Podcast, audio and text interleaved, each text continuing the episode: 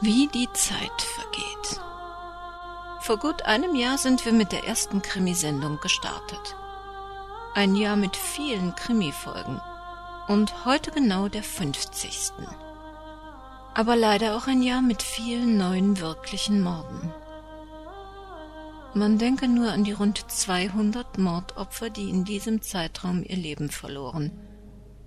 Und an die mindestens 200, wahrscheinlich aber eher mehr als 1000 Angehörigen, die den Verlust eines Menschen betrauern müssen, weil ein anderer Mensch seine Gefühle nicht beherrschen konnte.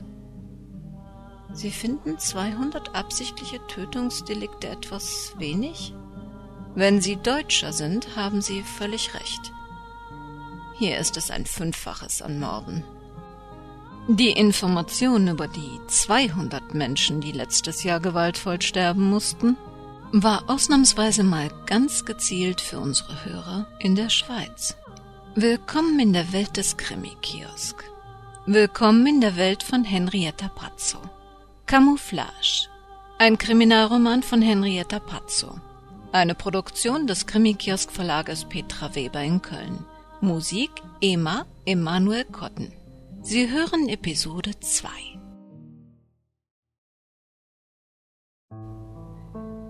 Es gibt Orte, die holt das Schicksal aus der Anonymität der Landkarte und macht sie weltbekannt. Zum Beispiel Tschernobyl. Wer kannte schon vor 1986 die kleine 15.000 Seelengemeinde am Pripyat im Norden der Ukraine, die später traurige Berühmtheit erlangte. Andere Orte werden als Schauplatz populärer Bücher oder Filme international zu einem Begriff. So auch Ystad. Ein in aller Welt berühmter schwedischer Krimiautor lässt seit Jahren seinen Romankommissar gruselige Verbrechen in dieser idyllischen südschwedischen Kulisse lösen – und verhilft der bisher unbekannten kleinen Stadt damit zu unerwarteter Popularität. Der Küstenort Simrishamn hatte dieses unverdiente Glück nicht. Trotzdem partizipierte auch er an der plötzlichen Bekanntheit Üstads. Früher, vor den Romanveröffentlichungen, stellte Magnus Ulsten seinen kleinen Heimatort immer wie folgt vor. Simrishamn wenige Kilometer südlich von Christianstad. Aber außerhalb Schwedens ahnte kein Mensch, wo Christianstad lag.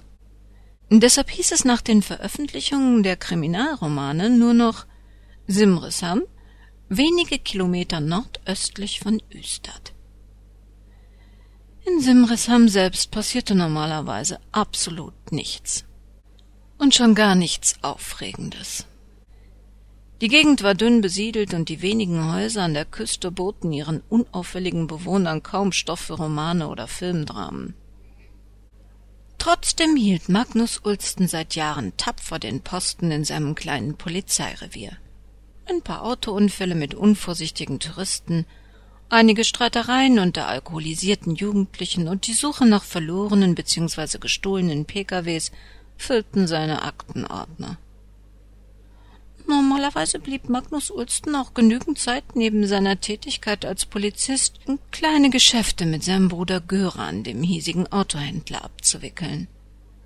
Aber seit vierundzwanzig Stunden, genau seit Silvester, es mit dieser besinnlichen Ruhe in Simrishamn vorbei. An diesem Tag spuckte das Meer eine weibliche Leiche ausgerechnet an den Strand von Simrishamn sozusagen direkt vor Magnus Ulstens Füße. Der Leichnam wies erhebliche Verletzungen auf und bildete im Grunde nur einen verstümmelten Torso mit rechtem Bein. Dem Bein fehlte allerdings der entsprechende Fuß. Ebenso fehlten beide Arme und der Kopf. Die Kleidung, soweit man die Fetzen am Torso so nennen durfte, war für eine eventuelle Identifizierung völlig unbrauchbar. Die Angelegenheit führte zu einigem Aufruhr in dem kleinen Polizeibüro. Zuerst musste ein praktisches Problem geklärt werden.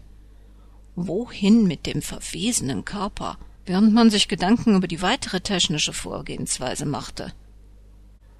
Gunnar Nilsson, der hiesige Bestatter für die Region, teilte sofort nach Bekanntwerden des Leichenfundes seine Unzuständigkeit mit. Normalerweise riss er sich um Beerdigungen, Aufbahrungen oder Leichenüberführungen. Aber er bewies auch eine feine Nase für ungeklärte Kostenübernahmen. Und die Kostenübernahme sollte noch ein erhebliches Problem für Magnus Ulsten darstellen. Nilsson weigerte sich standhaft, den gefundenen Torso mit Bein irgendwo hinzubringen, auch nicht in die Gerichtsmedizin nach Christianstadt oder Malmö, solange nicht feststand, dass Angehörige oder zumindest die Gemeinde dafür zahlten. Ein Krankenwagen durfte die Leiche aus Hygienegründen nicht transportieren. Doch Magnus Ulsten gruselte es bei dem Gedanken, die Tote ohne Kopf bei sich im Büro zu lagern, zumal er in diesem Fall mit Sicherheit nicht selbst ermitteln durfte. Zu guter Letzt entschieden die Vorgesetzten von Magnus Ulsten in Malmö, dass der Torso in Anbetracht der kalten Januarwitterung in einem Lagerschuppen für Fischereiutensilien eingeschlossen werden sollte, bis Spezialisten, die aus Malmö und Christianstad anreisen würden, weitere Instruktionen erteilten. Diese Entwicklung beruhigte Magnus Ulsten vorerst. Sollten doch die hochbezahlten Großstadtkoryphäen sich den Kopf zerbrechen. Er musste nur mit einem Polizeifotografen den Fundort und die Auffindesituation der Leiche auf Bildern festhalten, um dann den fürchterlich stinkenden und Übelkeit erregenden menschlichen Fleischberg in Folien zu hüllen und im eigens dafür abgesperrten Strandschuppen zu lagern. Bruno sah dem Mann, der an seinem Küchentisch saß, fest in die schwarz geränderten Augen. Egal was Barbara glaubte, dieser Junge war kein übler Kerl. Vielleicht sprach jetzt wirklich alles gegen ihn, aber so durfte man ihn nicht sich selbst überlassen. Sag mal, weißt du, wie du heißt? Der Mann setzte seinen Teebecher ab und starrte Bruno wortlos an. Gut, fangen wir anders an. Also, ich heiße Bruno, bin 64 Jahre alt, Rentner und habe drei wackere Enkelsöhne. Hm, ziemliche Rabauken, aber prima Jungs. Willst du sonst noch etwas von mir wissen? Wieder erwarten wurden die verkrampften Gesichtszüge des Fremden weicher. Aber er sagte immer noch nichts. Mein Lebensmotto ist, mit einer guten Mahlzeit im Bauch sieht alles schon viel freundlicher aus. Deshalb koche ich uns jetzt gleich etwas Leckeres. Ah, nicht so ein Fertigfutter, viel Gemüse, Kartoffeln und zum Nachtisch einen Pudding. Vorher noch ein Schlückchen heiße Hühnerbrühe und dann verrätst du mir vielleicht auch deinen Namen. Michael Krüger. Das ging schneller, als Bruno zu hoffen gewagt hatte. Na also, jetzt kann ich mich wenigstens gescheit mit dir unterhalten. Bleib ruhig sitzen.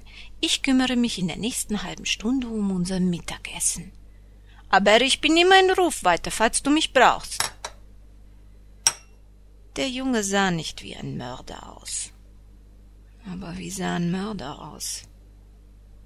Er sah noch nicht einmal wirklich gefährlich oder gewalttätig aus. Dieser Bursche machte eher einen schmächtigen Eindruck. Fest stand, dass er ganz schön fertig war. Jetzt hieß es nur noch abwarten. Bruno wusste aus einer Vielzahl von Sorgen mit seinem Sohn und seinen Enkelkindern, dass die meisten Probleme sich mit Geduld und Zeit am besten lösen ließen. In ein paar Stunden würde er wissen, was diesen Jungen so quälte. Und er ahnte, dass dann erst der eigentliche Kummer begann. Sie hörten Episode 2 des Kriminalromans Camouflage von Henrietta Pazzo. Eine Produktion des Krimi-Kiosk-Verlages Petra Weber in Köln. Musik Emma Emanuel Cotton in Belgien. Wenn Sie die Lizenz Art Libre interessiert, mit der Monsieur Cotton uns die Verwendung der Melodien erlaubt, dann besuchen Sie uns auf unserer Webseite www.krimikiosk.de. Schauen Sie sich mal ein bisschen bei uns um werden Sie unser 1-Euro-Komplize, nehmen Sie an Gewinnspielen teil oder stöbern Sie in unserem Shop. Hier finden Sie auch die anderen Kriminalromane von Henrietta Pazzo als E-Book oder auch als Taschenbuch. Und im Übrigen, passen Sie verdammt gut auf sich auf. Das Leben kann sehr kurz sein.